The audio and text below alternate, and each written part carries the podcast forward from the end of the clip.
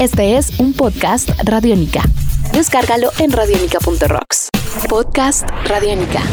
Amigos de Radiónica, sean bienvenidos a una nueva entrega de En Descarga Radiónica, este podcast donde nos encanta charlar con ustedes, conversar con ustedes acerca de todos estos temas fascinantes relacionados con el mundo del entretenimiento, la cultura geek, el cine, la televisión, los cómics, los videojuegos y mucho más. Mi nombre es Iván Zamudio, arroba Iván Zamudio 9 y me encuentro con el maestro Diego Bolaños, arroba Diego Maove. Maestro Diego, una vez más encantado de estar con usted en este espacio. Para mí es un placer y para mí también siempre será un placer acompañarlos y hablar de aquellas cosas que nos gustan. En esta oportunidad, el renegado, el diferente, el guerrero, el, el cool, porque hay que aceptar que Mario nos encanta, pero cool, cool, cool no era.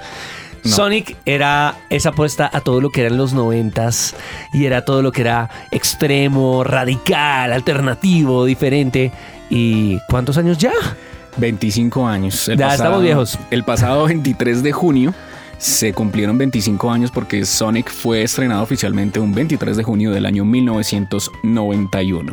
Qué gran juego. Tal vez eh, en el caso de Colombia, Sonic fue una cosa más como de nichos, porque todo el mundo tenía Nintendo. La gente conocía la, la marca de Nintendo y pues, obviamente eh, ya había como una tradición alrededor de lo que era Mario, ya era un icono.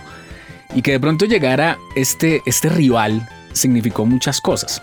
Entonces es una historia muy bonita y muy interesante porque finalmente el señor Hirokazu Yuzahara, quien fue el, diseñador obviamente de este personaje pues tuvo una, una misión muy importante y es que eh, eh, era la época de la, competencia entre las consolas en Japón. Obviamente Nintendo iba y, Shigeru Miyamoto iban a la vanguardia con todos los poderes reunidos. Y los señores de, Sega le dijeron a este señor, oiga, venga, necesitamos que usted desarrolle un personaje para un juego que va a ser el juego de, nosotros, el juego líder, el juego el abanderado. Pero necesitamos que ese juego sea con un personaje que le dé la talla a Mario Bros. Que coja todo eso que Shigeru Miyamoto le aprendió también a Disney y creemos algo que, que, sea, una mascota. ¿Por qué? Porque antes eh, Sega, la, mascota de Sega, era un personaje que se llama Alex Kidd, que era un niño, un niño de traje rojo y que no pegó. No, eso no era una mascota. No pegó. Así de sencillo, no pegó. Y, esa mascota buscaba era hacerle el camino a, Mario y no podía, no podía. Entonces que ellos que hicieron, le aprendieron a Nintendo, hicieron lo mismo y decidieron crear un personaje antropomórfico, un eh, cuerpo spin color azul, muy, interesante y muy rápido. Y esa agilidad precisamente también iba a la par con que el, Sega Genesis, la consola de ese momento, era una consola que en procesamiento era mucho más rápida que el Super Nintendo y que pues la idea era generar un juego de plataformas que fuera muy rápido y muy ágil con respecto al personaje. Ahora, hay elementos que son muy importantes dentro de la creación de Sonic y es la visión oriental de Occidente. Es un, es, la, estructura Service Games eh, y, y Sega dijo queremos conquistar el mercado norteamericano. Y claramente toda la visión de marketing de Sega durante muchos años hasta su fatídico Sega Dreamcast era conquistar al mercado gringo. Era, era una visión completamente norteamericana de lo que debía ser un videojuego. Y era métale velocidad, métale algo cool, métale algo que, que implica rock and roll, que implica electricidad, que es de cierta forma en sí toda una contraparte a lo que era Mario, que era más diversión, más sano, más familia, más cute eso fue un elemento diferenciador muy importante y que dividió al mundo en dos bandos. No sé si recuerda usted que estaban los de, los de Mario contra Sonic, eh, Sega contra Nintendo. Y ese tipo de rivalidades que en ciertas épocas llega, llevan a industrias a crecer, ¿no? Claro. Mire, acá en el caso de Colombia predominó siempre fue Nintendo. Sí. Siempre. Pero si uno, por ejemplo, se va a Argentina, se va a Chile o se va a Brasil, sobre todo a Brasil. En Brasil, por ejemplo. Mario es un pintado. Mario es un pintado. La gente le come más a, le comió más a, Sega y la gente consumió mucho más Sega. Y en los Estados Unidos ocurre que la lucha fue tan fuerte entre los dos bandos, porque sobre todo uno veía esa, volviendo en, en algún otro podcast hablamos de esto, y es que uno veía las campañas de publicidad de las dos empresas y Sega siempre era opacar a Nintendo y era de una manera directa.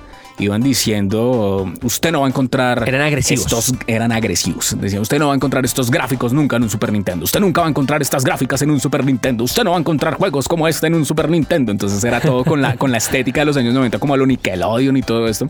Pero listo, los juegos eran, eran así, pero volvemos a, a lo que estábamos hablando en el podcast anterior. Y es que Nintendo puede que no se haya, no haya, digamos, haya tenido una consola inferior. Pero ellos supieron aprovechar eso, fue gracias a los juegos y fue a engallar los juegos para que rindieran más con la consola. Entonces, pues claro, cuando salió un Donkey Kong Country, cuando salió un Star Fox, pues estos juegos estaban Años luz. Iban supremamente adelante. Entonces los juegos de Sega eh, empezaron a tener obviamente problemas, pese a que los juegos eran más rápidos, digamos, Más potentes, más pero no estaban por mejor la construidos. Exactamente. Pero en este caso, pues Sonic era, era un juego que, que es, es digno, es un juego muy bueno, es un juego muy interesante, es un juego de plataformas muy rápido, muy entretenido, de mucha velocidad, que logró llevar a, a- a un personaje pues a, a- convertirse en un ícono. Y la historia pues era, era, era una historia medioambientalista, ¿no? Era un científico loco que era el doctor Robotnik, que simplemente pues él quería eh, llegar a un bosque, a una selva, a una región natural ahí y cazar a todos los animales y convertirlos en robots para volverse un imperio y obviamente Sí. con, con todas las, las esmeraldas del caos y todo esto.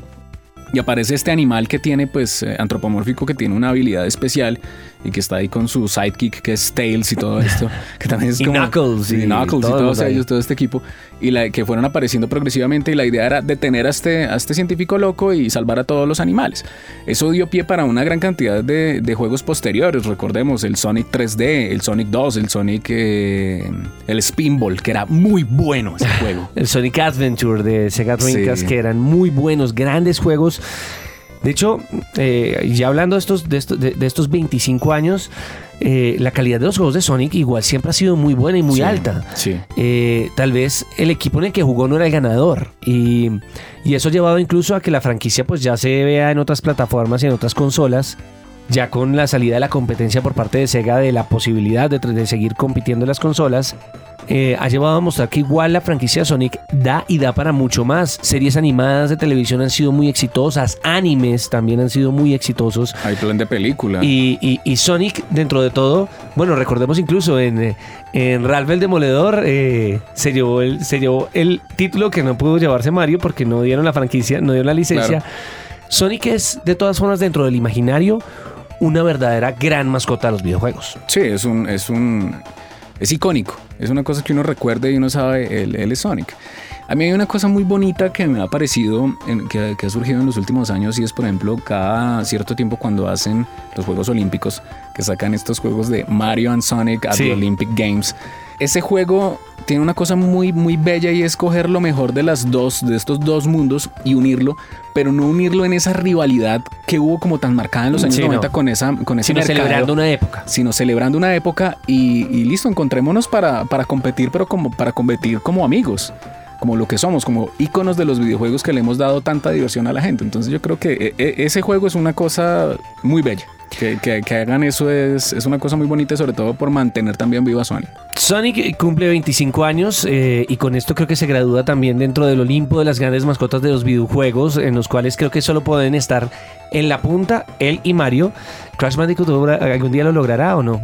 Crash Bandicoot sí, y va a lograrlo. Tanto así que, que el hecho de que lo hayan recargado ahora con, con esta versión nueva que presentaron en el E3 es bonito porque lo que pasa es que el, el problema es que Crash pues ha estado como muy ausente durante muchos años. Exacto. Entonces, estos, en cambio, estos personajes no han parado.